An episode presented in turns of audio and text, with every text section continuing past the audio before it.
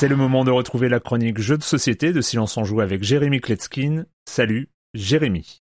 Salut Erwan, cette semaine pour la première chronique de l'année, on va partir très loin et ça fait forcément du bien. Le jeu dont on va parler porte le nom d'un ancien empire euh, imaginaire qui prospérait sur les terres autour des grands lacs africains. Ce nom c'est Kitara et cet empire, ben il a besoin d'être euh, réunifié. En effet, chaque joueur est à la tête d'un royaume et devra réunir un maximum de points de prospérité pour devenir le plus légitime et mettre tout le monde d'accord. Il s'agit d'un jeu de conquête, le plateau représente une carte. On va y trouver trois types de terrains, de la savane, de la forêt avec des ruines à l'intérieur, et puis des lacs sur lesquels on ne pourra pas se déplacer. Nos armées seront-elles composées de trois types d'unités Il y aura les guerriers, il y aura les maîtres animaux, et puis les héros. Les combats sont tout à fait simples. Si je pénètre dans un territoire et que mon adversaire s'y trouve, eh ben, si j'ai plus d'unités, il devra battre en retraite. Donc on ne tue pas nos adversaires, on les repousse, on les repousse vers leur territoire le plus proche. Il y a trois manières de marquer des points. Si l'un de nos héros participe à un combat que l'on gagne, si un maître animal se trouve sur une ruine à la fin de notre tour, et aussi en jouant des cartes royaume. Sur certaines d'entre elles se trouvent des points que l'on va marquer à chaque tour. Alors qu'est-ce que c'est qu'une carte royaume? Vous allez voir, c'est toute l'originalité de ce jeu. Au début de la partie, on va poser 7 cartes royaume à côté du plateau de jeu. Et c'est la première action lors du tour du joueur, il va choisir l'une de ces cartes. Elles sont composées de 4 lignes. Sur la première ligne figurent des symboles de cartes. Plus on aura de cartes avec ce symbole dans notre royaume, plus on aura le choix au début de notre tour. Pour illustrer, si j'ai 3 symboles, je pourrais choisir ma carte parmi les 3 premières. Si j'ai 5 symboles, je pourrais choisir ma carte parmi les 5 premières. Sur la deuxième ligne des cartes, vous trouverez des unités